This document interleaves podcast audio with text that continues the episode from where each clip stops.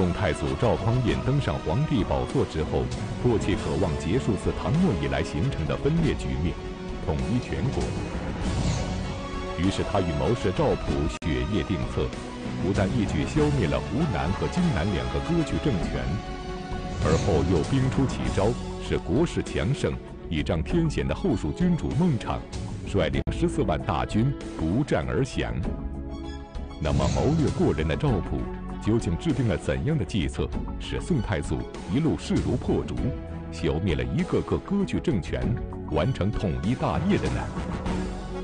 历史高级教师袁腾飞为您带来大型历史系列节目《腾飞五千年·宋朝》，请继续收看第五集《南征北战》。前面咱们讲过啊，太祖皇帝赵匡胤建立宋朝之后，总是这个不放心，怕这个自家的江山啊被自家领兵的将军夺走，所以呢，杯酒释兵权，重文抑武，那这个国策制定下来。然后在这个呃大搞这个分权，使这个北宋的这个官员呢，呃数量激增，但是呢权限都变小。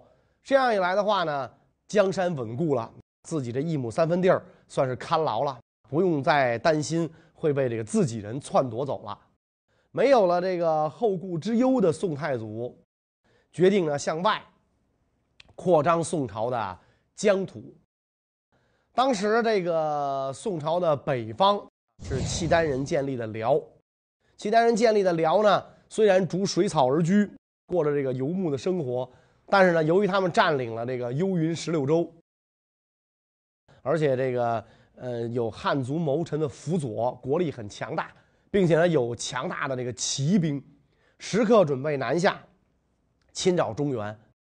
盘踞在这个山西的北汉跟辽结盟，互为犄角之势，与这个北宋呢对抗。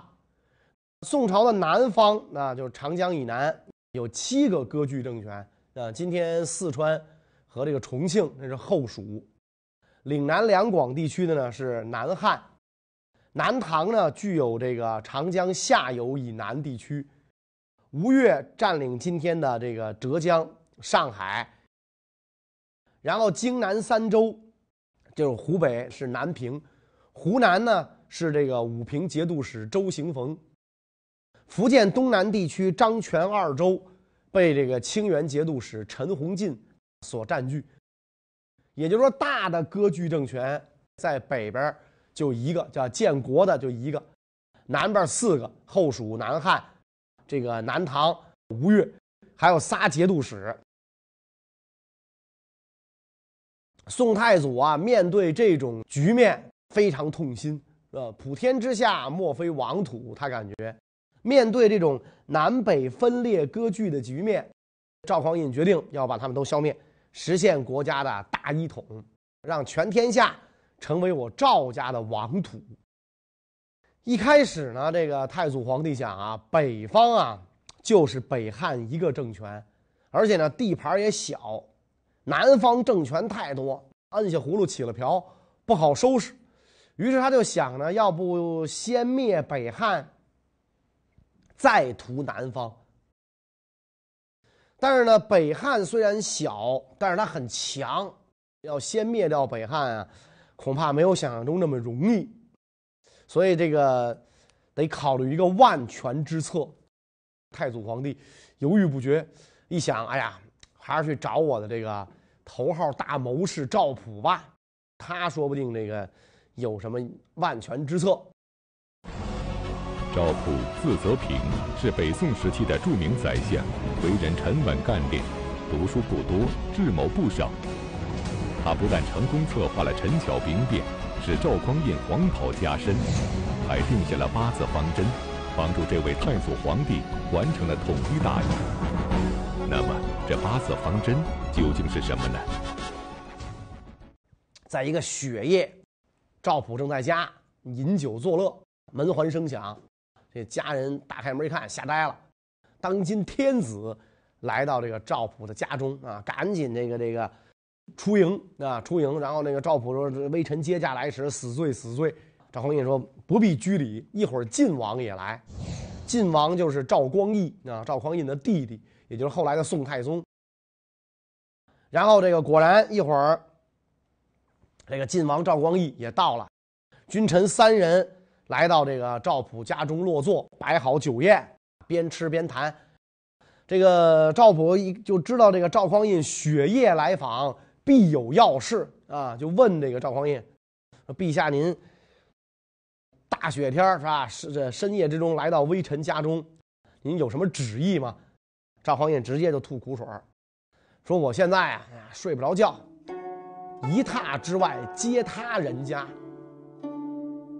就是这意思，就是什么呢？是吧？你看我现在这个这个局面。这么大的中国，不止我一个国家，别人跟我分地盘所以呢，我不知道怎么办，找你，你帮我想想办法，出出主意，怎么把这些个割据政权一个一个消灭掉。赵普一想，我不能轻易表态，啊？我不能轻易表态，我得先问问这个皇上的意思。所以呢，他就先问，先说现在啊，南征北讨。正宜其时，您先说，您想先收复哪儿啊？我得知道您怎么想的，别跟您想的两差了。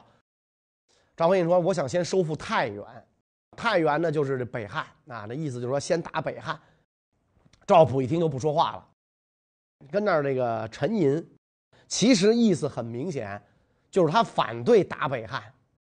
赵匡胤呢就这个就是：“你别这不说话呀，是吧？你得这个这个这个。”给个明确意见呀，到底行不行啊？就追问了好几遍，赵普才说：即使北汉被我们一举拿下，但是呢，拿下北汉之后，大宋可就要直接面对北边的契丹了。这个契丹游牧民族骁勇善战，如果这个北汉没了，两国之间这个缓冲没了，我们直接要面对契丹骑兵的压力，不如呢？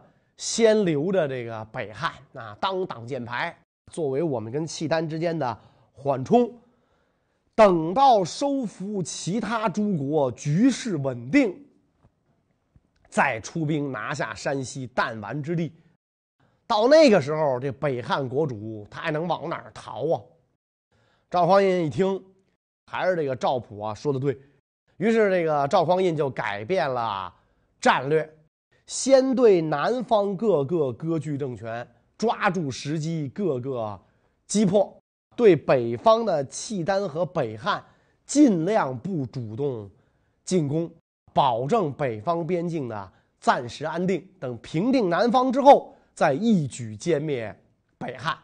等于是在赵普家雪夜定策，先南后北，先易后难，定下了这么一条消灭割据、完成统一的国策。宋太祖赵匡胤根据谋士赵普的八字方针，制定了详细的作战计划，准备消灭割据，完成统一全国的大业。经过周密的部署，万事俱备，只欠东风。踌躇满志的赵匡胤还需要一个出兵讨伐的借口。就在这时，机会来了。天随人愿，正想瞌睡呢，有人给送枕头来了。这个赵匡胤很快就找了一个借口。占据湖南的武平节度使周行逢病死了。临死之前啊，他留下遗命啊，让自己的心腹啊辅佐他的儿子继位。但是他儿子只有十一岁，一小孩这么一个儿皇帝，自然被手下轻视。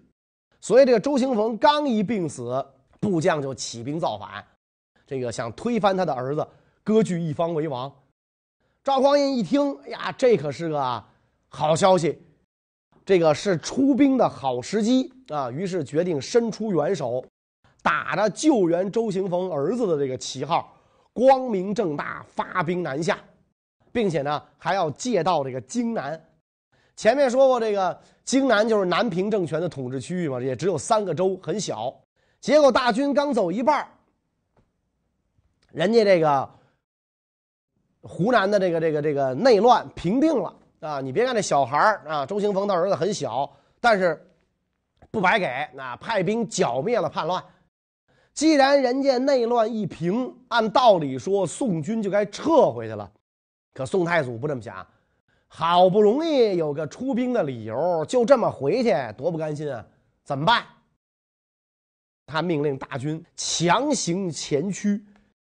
南平国主高继冲一看宋军来势汹汹，知道大势已去，根本没有能力抵抗，于是举足投降。这是宋军平定的第一个割据政权，就是南平政权。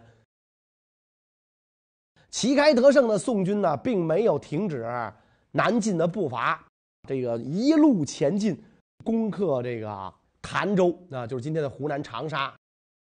生擒了这个周行逢的这儿子，湖南的这节度使，然后等于湖南、湖北就完全归入了宋朝的版图。占领两湖，就为统一南方各政权打开了一条通道。所以到了乾德二年，也就是这个公元九百六十四年。赵匡胤啊，任命中武节度使王全斌、武信节度使崔延进为正副统帅。这个宋军兵分两路进攻后蜀。当时这个后蜀的国主啊，叫孟昶。他继位的时候，正是中原多事之秋。后蜀远在川渝之地，所受战乱影响很少。这个而且这个四川盆地古称天府之国。非常富饶，而且这个蜀后主孟昶，这个人资质端宁，少年老成，个性因果刚毅。继位初年，励精图治，衣着朴素，兴修水利，注重农桑，与民休息，所以后蜀的国势强盛。等到这个孟昶在位后期，完了，跟他这个继位前期啊。判若两人，就有点像那个唐玄宗了。沉湎酒色，不思国政，生活荒淫，奢侈无度。连这个尿壶都用珍宝制成，称为这个七宝逆器啊。朝政十分腐败。这个孟昶呢，有个宠臣叫王昭远，自小就伺候他啊，两个人一起长大。孟昶非常相信他。这个王昭远这个人，《史记》记载，慧洁阴柔，特阴啊，很皎洁，这么一个人，这个没有什么实际的才能，但是呢，这个孟昶相信他，所以这个呃，枢密使一直空缺啊，孟昶呢让王昭远补缺，事无大小，全都由这个王昭远裁决，国库的金帛财物任其所取，从不过问。如果说这个王昭远就是。贪财，这个贪污，这对国家虽然是有危害，但还不至于到这个亡国的程度。这个王昭远呢，装模作样，那读个兵书就以为自己是三国时期的这个诸葛孔明，能用兵如神。可惜就是一个纸上谈兵的草包啊！刚打一只兔子，就觉得自个儿是猎人，就这这种感觉。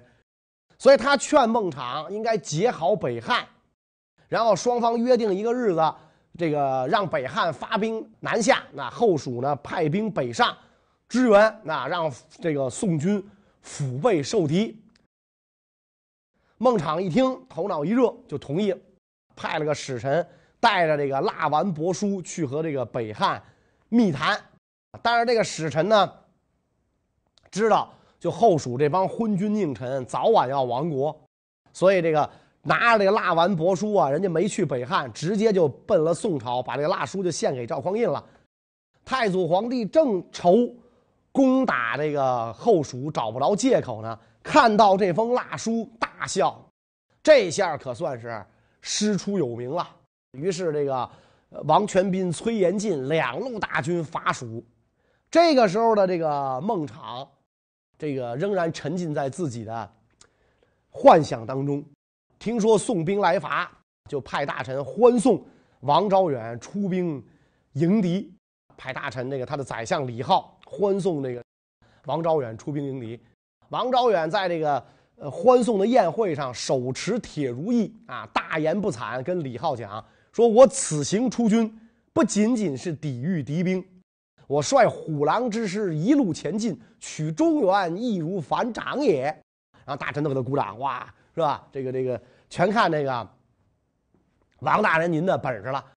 结果这个纸上谈兵的王昭远真到领兵打仗的时候，连战连败，宋军就认定这个目标，你不是曲中原易如反掌吗？非抓你王八蛋不可，所以他跑到哪儿，宋军就追到哪儿，最后王昭远就被俘虏了。然后孟昶呢，就是在这个王昭远出兵的同时，孟昶派自己的太子率数万人马把守入川的重要门户剑门。太子爷根本不懂用兵，一听说王昭远被俘，不战自溃，扔了部队就跑了。所以这个剑门天险不费吹灰之力被宋军占领，宋军长驱直入，进逼成都。这个时候的孟昶如梦初醒，看到朝中无一人能抵御宋军军进攻，于是决定出城投降。六十六天，后蜀就灭亡了。可见这个这个政权多腐败，然后这个后蜀这些金银财宝就全送到了这个，呃北宋皇宫，包括孟昶用的那个七宝尿盆啊，有人把那个东西献给这个宋太祖，太祖皇帝一看，呀，奢侈至此，国焉得不亡？啪一锤子砸了个粉碎。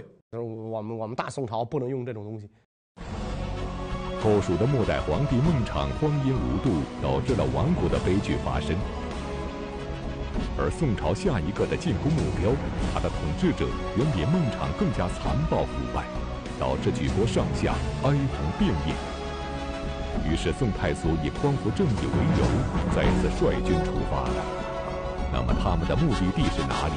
这穷凶极恶的统治者又将会如何对付这支大军呢？下一个进攻的目标就是南汉。南汉啊。在这个十国的这些割据政权当中，最腐败、最黑暗。这个南汉的历代国主从父兄那儿学到的都是暴力荒淫，毫无人性可言。这个时候，南汉在位的他的末代国主刘昶，刘昶将从父祖身上学到的暴力淫虐发挥到了极致。这厮居然认为什么呢？说这个大臣们啊有家室，为了顾及子孙不肯尽忠，因此他只相信宦官，臣属必须自宫才会得到这个禁用啊。新科进士，你考中进士之后先得自宫。我估计那个在南汉没人敢考进士，是吧？以至于这个宦官高达两万多人，啊？高达两万多人，这个这那么点一个弹丸小国，举国上下哀鸿遍野。赵匡胤听到这些虐政之后啊，非常气愤，表示要解救南汉百姓于水火之间，根本就不需要什么这个借口了。就你这么混蛋，就是打你的借口。于是开宝三年，公元九百七十年，赵匡胤命宋军转攻岭南啊，领军大将就是潘美。南汉能打仗的将军大部分都被害死了，宗室呢也全被杀光了。能领军出征的就只有太监了。听说这个宋军围攻贺州，刘昶呢就派这个宠臣，一个宦官去抚育，只动嘴皮子，既不给钱也不加官。那对于这前线这个军人来来讲，最在乎的莫过于官职军饷。你什么都不给，就跟那动嘴皮子，还让我们打仗，爷不干了，哗，军校集体辞职。不给这个刘昶卖命了。很快，贺州啊，今天的广在广西；连州，广东；贵州就是广西桂林；昭州，今天广西平乐，相继被宋军攻破。如此噩耗传入南汉国都，这个刘昶这个缺心眼儿啊，不忧反喜。他说：“这些地儿本来也不是我的，属于湖南。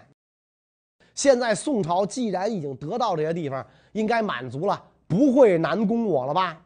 可笑的是，这个刘昶这个人啊，掩耳盗铃，愚蠢至极。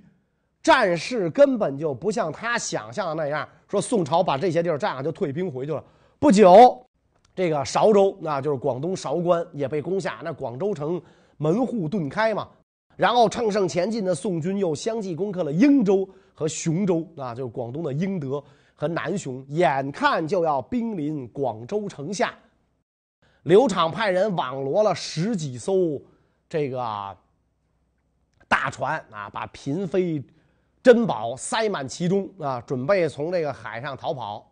非常可惜的是，这个皇上还没上船呢啊，就被一个太监率领一千多禁卫军捷足先登，盗走了装满美女和金银财宝的大船啊！刘畅叫苦不迭，这就是你逼陈属自宫当太监的报应。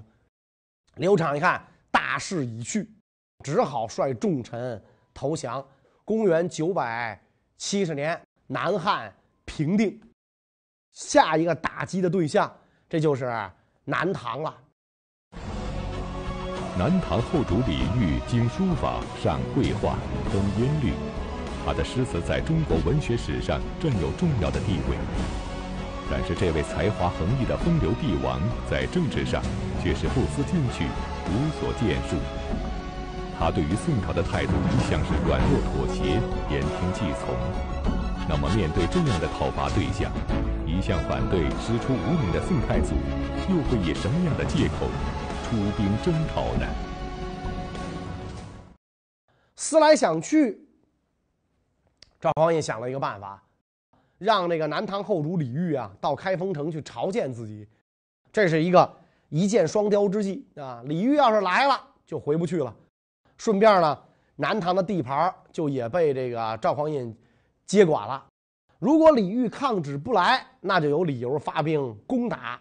反正这个事儿就是不管怎么解决，都是赵匡胤得便宜。这个召见的诏书到了南唐，接诏后，李煜也是个实在人，说那我就去吧。既然这皇上叫我就去吧。但是身边大臣一听就急了，都劝这个李煜，你可千万不能去，去了就回不来了，就要被这个赵匡胤给软禁了。啊，李煜一想，也对。那就甭去了啊！就说自个儿病了，不能上上路。赵匡胤一听，心中窃喜，就等你这句话呢。我就知道你不会乖乖的就范，你要真听话，我怎么发兵打你啊？于是借口说南唐违命，要发兵攻打啊！任命这个大将曹彬、潘美率军前往。开宝七年，也就是公元九百七十四年，宋朝十万大军自荆南顺长江而下。征讨这个南唐，结果这个李煜啊，听闻宋军压境啊，为求得苟且保全，居然用羊羔美酒犒赏入境的宋军，希望他们这个放弃攻打南唐的想法啊！你这么做简直就是与虎谋皮呀！你跟那个要打你上你们的人说啊，说你别打我了，我好吃好喝伺候你。你吃好喝好就回去吧，你这想法太天真了啊，太幼稚了。所以这个宋军一路之上没有遇到任何阻击，就兵临采石矶，在今天安徽马鞍山西南。这个采石矶是一个，呃，就是过长江最重要的一个渡口。采石矶江水湍急，宋军到了岸边呢，被江水所阻，不能过河。李后主也觉得有采石矶这个。天险，宋军过不了江啊！于是有恃无恐，在宫中继续安享太平，过自个儿的这个小日子。南唐后主李煜眼看不能阻止宋军的进攻，便本着得过且过的精神，倚仗长江天险，继续在宫中吟诗作对，歌舞升平。可是没有想到，一个小人物的出现，彻底打翻了他的如意算盘。这个小人物是南唐国内的一个书生，叫樊若水，屡举不第，就科举老考不中，上书言事也不被采纳，心生怨恨，天天假装渔夫这个钓鱼，用那个丝绳坠铁，把采石矶一带的水面、水底的情况摸得一清二楚啊，然后前往汴京，自称有取江南奇策。太祖皇帝一听非常高兴。你不就是在江南考不上，这个科举不第吗？也没人听你的意见，直接赐这个樊若水进士及第，然后给他一个官职，并且命令李煜把樊若水的老母家人送来宋朝。根据樊若水的建议，宋太祖命人造大舰及黄黑龙船数千艘，全部派上了用场。曹彬呢？根据这个樊若水的水文报告，那在这个采石矶大作浮桥，大兵过之如履平地，长江天险竟如此轻易的就过去了。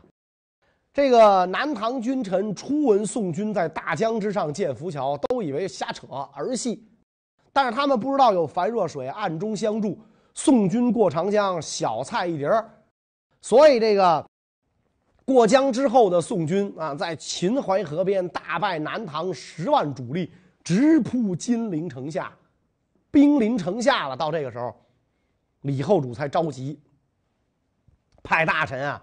去见这个宋太祖，希望靠三寸不烂之舌劝退宋军。他派去的使臣见到这个宋太祖呢，这个使臣也挺有种，也不害怕，上来就说李煜没罪，你没有理由出兵。他对您像儿子对父亲一样，从来没有过失，你怎么能发兵打我们呢？啊？赵匡胤一听说对呀，啊，既然我俩亲如父子，那那现在父子是两家人。你觉得这样对吗？一句话问的他这个大臣啊，哑口无言，悻悻而归。李煜呢，还想花钱消灾，就又遣使供白银五万两，捐五万匹，希望这个宋朝可以退兵。但是对宋军来讲，银捐小意思，不能阻挡胜利前进的脚步。李煜没辙了，又派那个大臣去见宋太祖，继续陈述江南无罪。最后。惹得这个宋太祖大怒，暗箭而起。不需多言，别多说了。江南亦有何罪？但天下一家，卧榻之侧，岂容他人酣睡？南唐大臣一听这话，就知道没戏了，说什么都没用了，只好惶恐而退。所以开宝八年，公元九百七十五年，李煜。奉表纳降，做了亡国之主，南唐灭亡。南唐是南方这些割据政权当中地盘最大的。南唐的覆灭使南方残余的割据势力大为震惊，惶恐不已。到了宋太宗太平兴国三年，占据张权二州的陈洪进和吴越国主钱弘处相继向宋廷。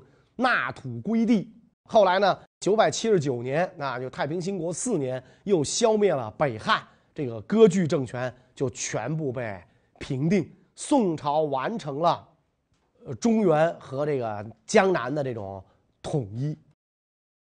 那么咱们前面说过，这个宋朝呢，能消灭南北方这些个割据政权，可以讲，太祖皇帝雪夜定策。是最关键的啊，就跟那个他的心腹大谋士赵普定策是最关键的，而且咱们前边呢也不止一次提到了太祖皇帝的这位大谋士赵普。